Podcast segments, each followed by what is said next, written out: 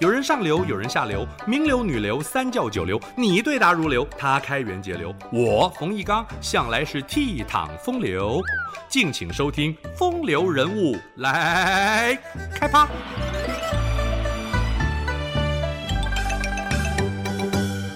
国姓爷郑成功领导郑家军，有两支造型独特的部队：赤脚大军和大帽达子。赤脚大军就是光着脚丫子、短衫短裤的装扮，适合沿海的作战方式。与他们抗争的清朝水师，身上的长裤容易弄湿，鞋子穿脱不便，结果不是深陷泥淖，就是摔跤滑倒，战斗力大为折损。而大帽达子是藤牌兵，他们利用藤制的盾牌保护头部，远看像是头上戴着大斗笠。郑家军来自福建南安，当地产藤，制成盾牌的过程比冶炼金属简单，造价又比皮革低廉，不但防水，还便于携带。官兵涉水时，以藤制盾牌的浮力加速前进，可谓一举数得。由此可见，郑成功是个灵活运用战术战技的军事家。郑成功的父亲郑芝龙在海上拥有相当庞大的舰队和战力，往返大陆与日本经商，和日本女子田川氏结婚，儿子就是郑成功，当时取名郑森。郑成功七岁时回到中国，接受各种学习，十五岁成为秀才，之后进南京国子监读书，又拜师浙江大儒钱谦益，所以郑成功能诗能文。由于父亲从事各种军事活动，郑成功对于调兵遣将、运筹帷幄也颇有心得，年纪轻轻就具备儒将的风采。西元一六四四年，闯王李自成率军攻入北京，明思宗自缢殉国，吴三桂引女真人入关，建立满清，颁布剃法令。这一年，郑成功二十岁。明朝宗室在南京拥立福王，可惜时日不长。另有福州的唐王延续大明国祚，唐王赐予郑成功明朝皇帝姓氏朱，改名成功，这就是郑成功被称为国姓爷的由来。还有一位流亡在广东的贵王，封郑成功为延平郡王。此时清军已经包围福建，唐王被捕。郑芝龙投降，郑成功的母亲自尽，郑成功于是以忠孝伯招讨大将军罪臣国姓之名，致力反清复明。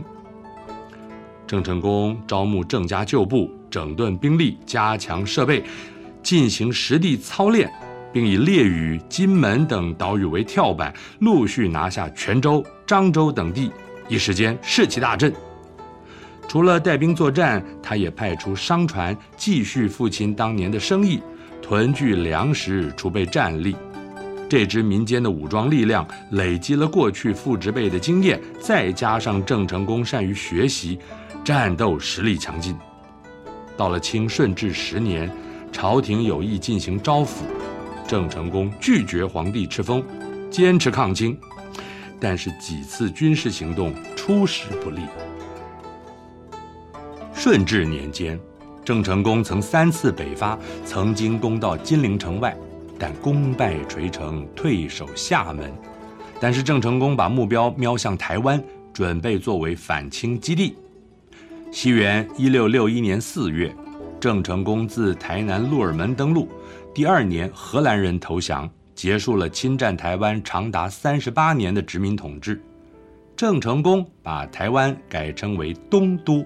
将荷兰人的根据地热兰遮城改名安平，赤坎及附近称为承天府，以北设天兴县，以南设万年县，又在澎湖设安抚司，完成一府二县一安抚司的行政规划。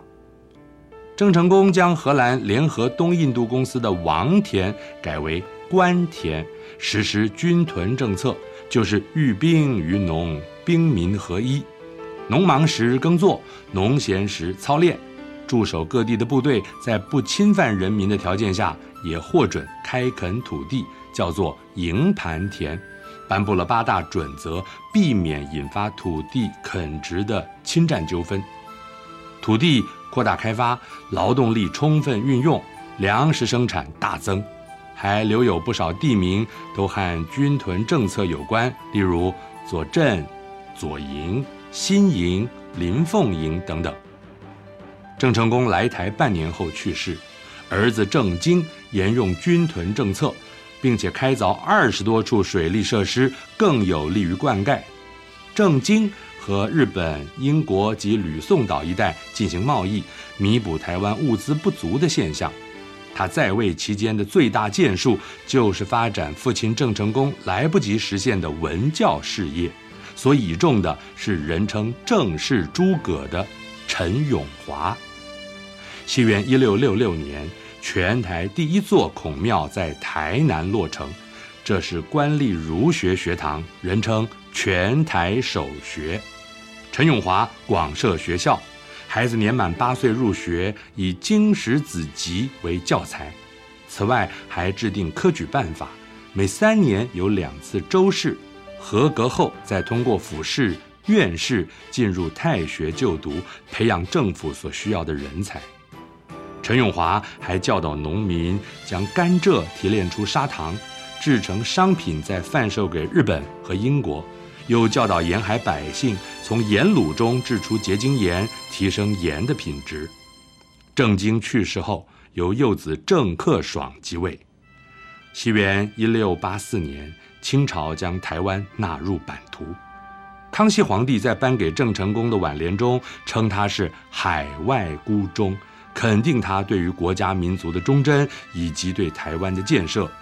正如沈葆桢在郑成功祠亲手书写的对联：“开万古得未曾有之奇，洪荒留此山川作移民世界，及一生无可如何之遇，却汉还诸天地是创格完人。”郑成功带来数万名汉人移民，也把典章制度带进台湾。他被尊为开台圣王，影响深远，一生传奇在台湾几乎被神圣化。例如，郑成功吃过的鱼叫国姓鱼，南投县有国姓乡，台北士林的剑潭也和他的一则神话故事相关。台南市的延平郡王祠是纪念郑成功的古迹。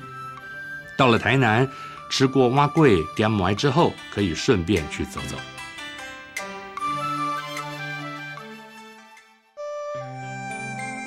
以上风流人物来开趴，由中华文化永续发展基金会直播。